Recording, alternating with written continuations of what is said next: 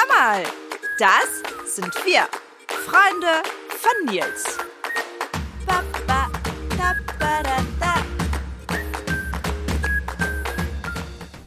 Und heute sprechen wir mit Lars Hermann, dem Mann, der sein ganzes Engagement in den Basketball steckt, obwohl er seine ganze Jugend eigentlich nur Fußball gespielt hat.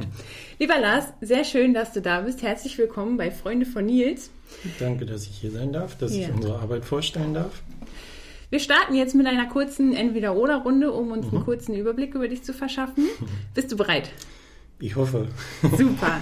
Kaltduscher oder Warmduscher? kalt. Kalt. Uh, krass. Äh, Fahrstuhl oder Treppe? Fahrstuhl, Okay. Joggen oder Sofa? Sofa, Sofa, Wahnsinn. Bier oder Wein?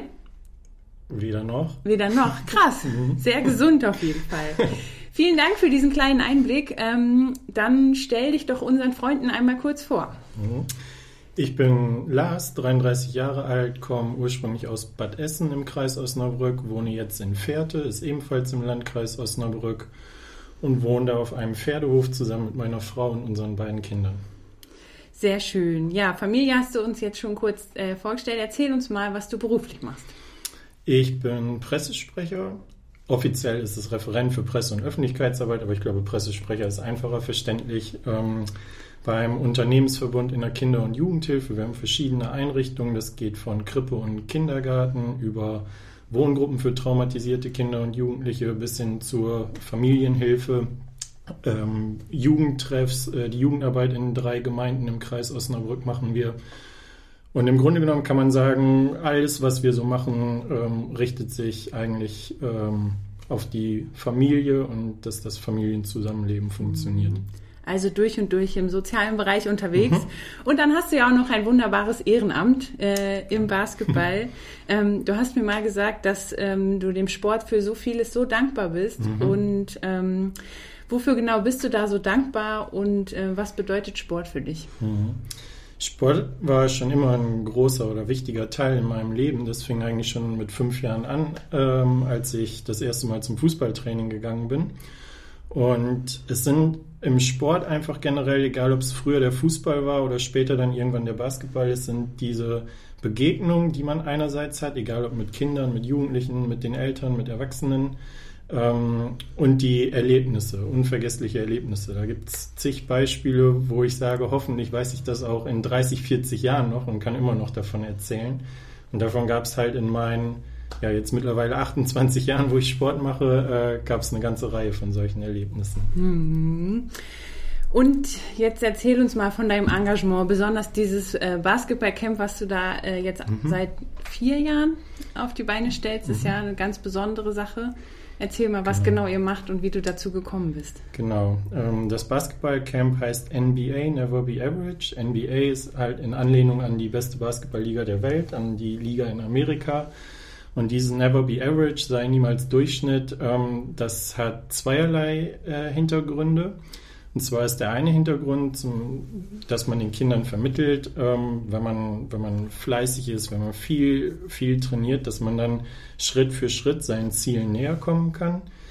Ist aber auch, ähm, wir als Camp, wir wollen nicht ein normales Basketballcamp sein, wo die Kinder von morgens bis abends in der Halle sind und Basketball spielen, zwischendurch was essen, sondern wir haben dann auch immer verschiedene Workshops, ähm, die ja darauf abzielen sollen, dass die Kinder in ihrer Persönlichkeit wachsen, gestärkt werden und vor allem Selbstvertrauen bekommen. Da haben wir 2016 mit angefangen. Da waren es noch 18 Kinder aus drei Vereinen damals. Und letztes Jahr, wenn Corona nicht dazwischen gekommen wäre, dann wären es 70 gewesen. Das ist auch, glaube ich, so das absolute Maximum, was, was möglich gewesen wäre. Corona-bedingt konnten wir dann nur 45 äh, Kinder zulassen, aber auch das ist schon eine ganze Menge. Mhm. Und ja, statt drei Vereine äh, sind in den letzten Jahren halt über 20 Vereine dann bei so einem Camp beteiligt gewesen, aus ganz Deutschland auch. Ja, ihr macht dann ja auch themenbezogene Workshops. Nennen uns doch mal ein paar Themen, die ihr da, ähm, die ihr da äh, behandelt. Ja, ähm, wir haben zum Beispiel schon mal über Ernährung für Sportler gesprochen. Das heißt, ähm, was kann ich vielleicht bei einem Wettkampf oder in einer Pause trinken? Was kann ich am besten essen? Äh, was kann ich hinterher nach dem Training oder nach dem Wettkampf zu mir nehmen, damit sich der Körper, Körper mö- möglichst schnell wieder erholt? Ähm, wir hatten einen Life-Coach da, der hat über das Thema Resilienz gesprochen. Äh, also wie gehe ich mit Rückschlägen um? Wenn es sportlich nicht so läuft, wie ich es mir vielleicht vorgenommen habe, wie kann ich trotzdem Motivation daraus ziehen? Aber wie kann ich vor allem auch andere motivieren, äh, am Ball zu bleiben und mitzuziehen? Wir hatten ähm, ein Selbstverteidigungstraining und Selbstbehauptungstraining, wo es also auch ging, wie setze ich meine Stimme ein, wenn, wenn mich jemand bedroht oder wenn ich in irgendeiner gefährlichen Situation bin. Wir haben über Eselsbrücken gesprochen, also wie kann ich mir das Lernen leichter machen, wie kann ich mir Sachen auch leichter merken, ob das nun taktische Vorgaben im Sport sind oder ob das ähm, Eselsbrücken für, für eine Klausur in der Schule sind, spielte dabei überhaupt keine Rolle, sondern es zielte halt schon auf den ganzen Bereich ab. Ähm, was hatten wir noch? Wir hatten, wir waren im Hoch- und Niedrigseilgarten. Ähm, den den gibt es in der Nähe von der Unterkunft, wo wir die vergangenen Jahre immer gewesen sind. Und da war es zum Beispiel ganz interessant zu sehen, dass Kinder, die in der Halle unglaublich viel Selbstvertrauen an den Tag legen, plötzlich ganz schüchtern sind und lieber am Boden bleiben, sich das alles erstmal in Ruhe angucken. Und diejenigen, die vielleicht mit dem Basketball noch nicht ganz so weit sind, in der Halle eher beobachtend am Rand standen, dass die sofort als erstes äh, in die Höhe geklettert sind und alles sofort ausprobiert haben. Und das hat den Kindern, glaube ich, auch ganz gut gezeigt, dass jeder unterschiedliche Stärken hat, unterschiedliche Schwerpunkte und ähm, dass es immer Bereiche gibt, wo man vielleicht nicht unbedingt der Beste ist oder vielleicht nicht, nicht sich so viel zutraut. Aber dafür gibt es dann andere Bereiche, wo man selber ähm, auftrumpfen kann. Mhm. Das war ja. ganz schön. Und dann hast du mir auch erzählt, dass ihr ähm, über Alltagsrassismus gesprochen habt, was mhm. sicher auch ganz spannend war. Und ähm, dann hast du auch erzählt, dass du jedes Jahr so ähm, die Spielerkarrieren vorstellst. Genau. Das ist ja auch sicher total hilfreich für die mhm. Kiddies, um sich selbst auch nochmal mhm motivieren zu können. Genau. Das war damals, äh, das machen wir seit dem ersten Camp eigentlich schon. Das war auch so, so ein bisschen ähm, mein erster Gedanke, als ich über ein Konzept für das Camp nachgedacht habe, eben vorzustellen oder den Kindern zu zeigen, dass ähm, die, diese Stars, die sie aus dem Fernsehen kennen, aus Zeitschriften oder aus Internetvideos, denen sie, denen sie zujubeln oder von denen sie die Trikots tragen, dass viele von denen aus Verhältnissen kommen, die mit unseren überhaupt nicht vergleichbar sind, dass äh, unsere Startvoraussetzungen oft ganz andere sind, äh, also besser auch sind. Ähm, aber diese Karrierewege sollen den Kindern zeigen, was halt möglich ist, wenn man, äh, wenn man sich wirklich seiner Leidenschaft verschreibt und da viel Zeit reinsteckt und äh, viel Training gehört natürlich auch dazu. Mhm. Und das kommt immer wieder gut an, jedes Jahr auch. Ähm, ich habe durch, ja, durch verschiedene Basketballmagazine, aber auch durch Internetrecherche finde ich da eigentlich immer so drei, vier Beispiele pro Jahr und dann stelle ich abends den Kindern, wenn wir alle zusammensitzen, ähm, diese Karrierewege mal vor, dass die auch irgendwann mal klein angefangen haben oder vielleicht in ihren ersten ein, zwei Jahren überhaupt nicht zum Zuge gekommen sind, aber sich eben haben nicht entmutigen lassen, sondern wirklich weiter für ihren Traum gearbeitet haben, daran geglaubt haben und dadurch dann eben auch ja, zu, zu den Stars geworden sind, die sie jetzt sind. Mhm. Sei niemals durchschnittlich und sei stolz auf dich. Das ist genau. eine wirklich tolle mhm. Botschaft, die ihr da vermittelt. Das ist mhm. wirklich klasse. Jetzt bist du ja beruflich auch äh, in der Pressearbeit unterwegs und das mhm. nutzt du sicherlich auch ähm, intensiv für dein Camp. Ähm, mhm. was beinhaltet Pressearbeit für dich und äh, wie gestaltest du die für dein NBA-Camp? Mhm. Ähm, Pressearbeit für mich beinhaltet inzwischen durch die Möglichkeiten, die es heutzutage gibt, eigentlich eine komplette Abdeckung von Foto, Video, Text über so ein Camp. Ähm, für Video bin ich selber nicht unbedingt der Fachmann, aber da haben wir den Erik, das ist ein inzwischen 18-jähriger Bruder eines Teilnehmers, der schon lange dabei ist.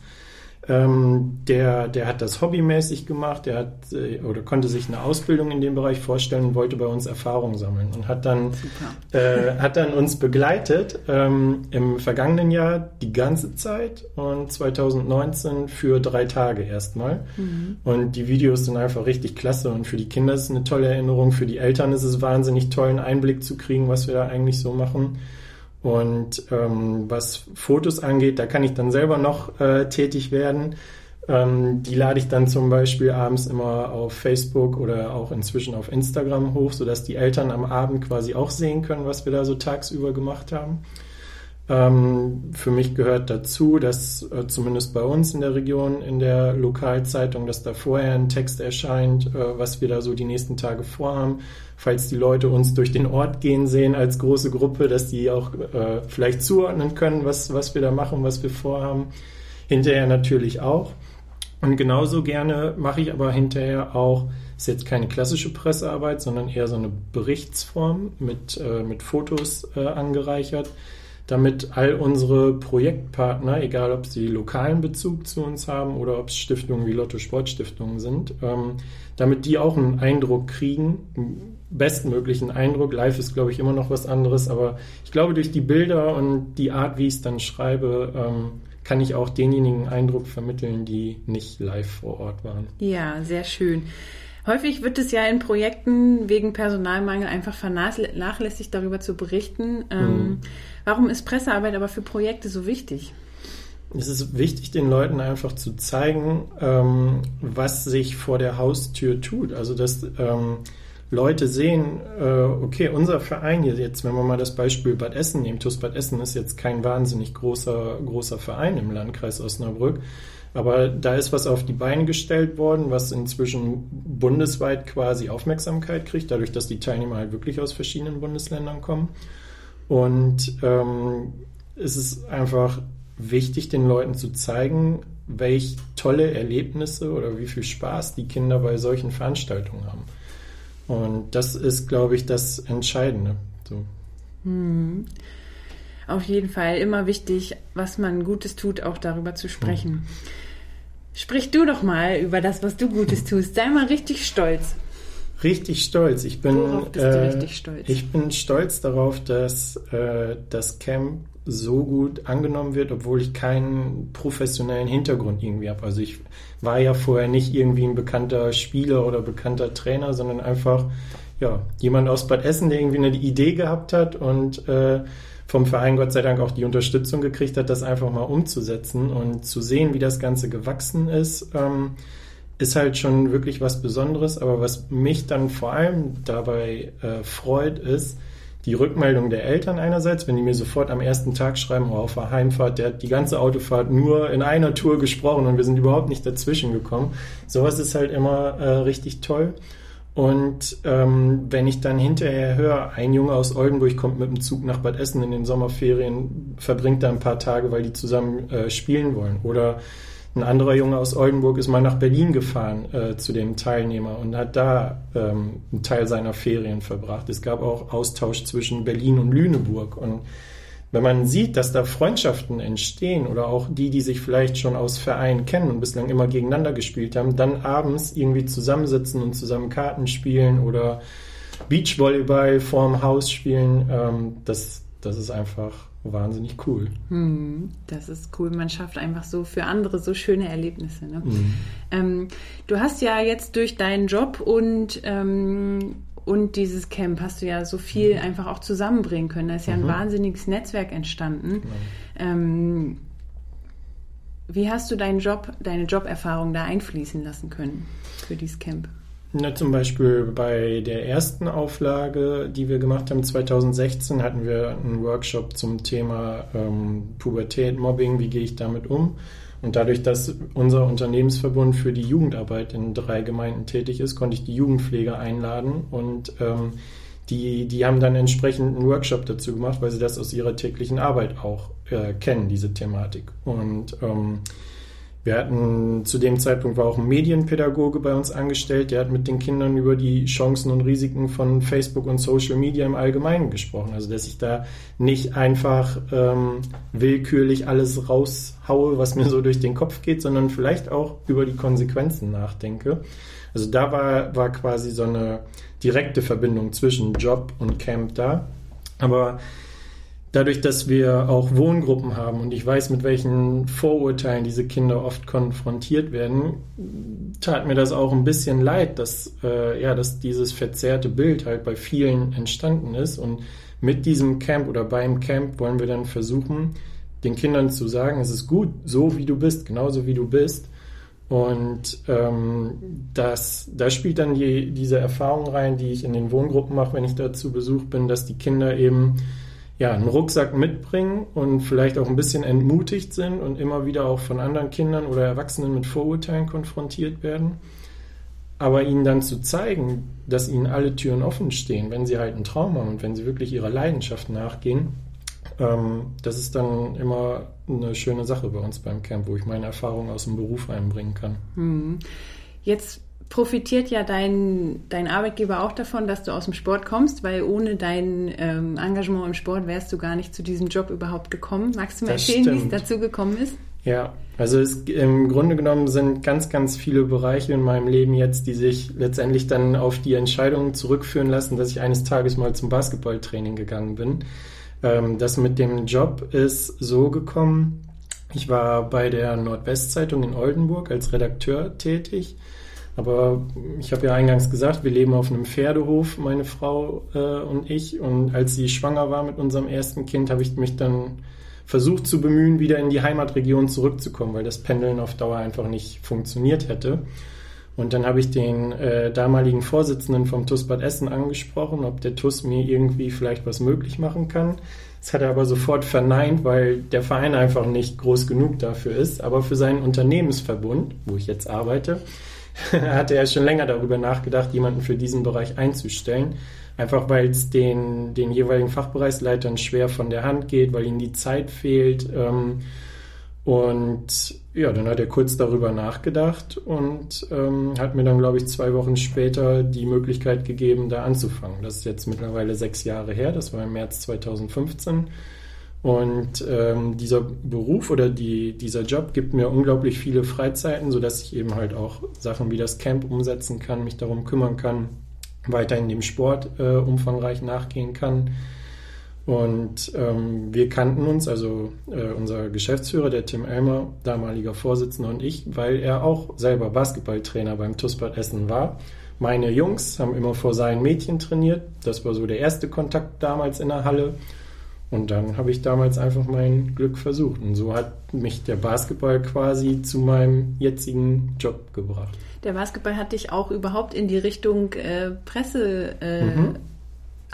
Ja, äh, das, geführt. das ne? stimmt. Da, als ich die U12 damals übernommen habe, einfach so, ich wollte äh, was im, im Bereich Basketball tun, dann habe ich mich bei der Abteilung gemeldet in Bad Essen und dann wurde mir direkt gesagt, oh, du hast ja in der Jugend schon mal gespielt, äh, traust du dir zu, Trainer zu machen. Wir haben dann eine U12, äh, die braucht für die kommende Saison einen Trainer. Und ich war Zivildienstleistender, hatte also Zeit am Nachmittag. Ich kann generell schlecht Bitten ablehnen.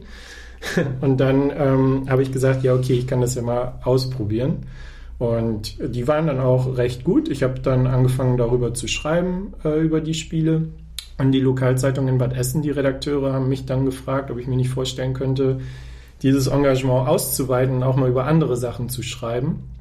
Und äh, das habe ich dann auch ausprobiert und habe ganz schnell festgestellt, das ist was, was ich mir für die Zukunft vorstellen kann. Weil bis zu dem Zeitpunkt ähm, hatte ich keine Ahnung, was ich später mal machen soll. Die neun Monate Zivildienst waren vielleicht so eine Zeit, wo man sich überlegen kann, in welche Richtung geht das. Aber einen Plan hatte ich eigentlich nicht. Und der ist dann dadurch zustande gekommen. Ja, danke, lieber Sport, Ja. dass er dich äh, diesen Weg äh, aufgezeigt hat. Mhm. Ähm,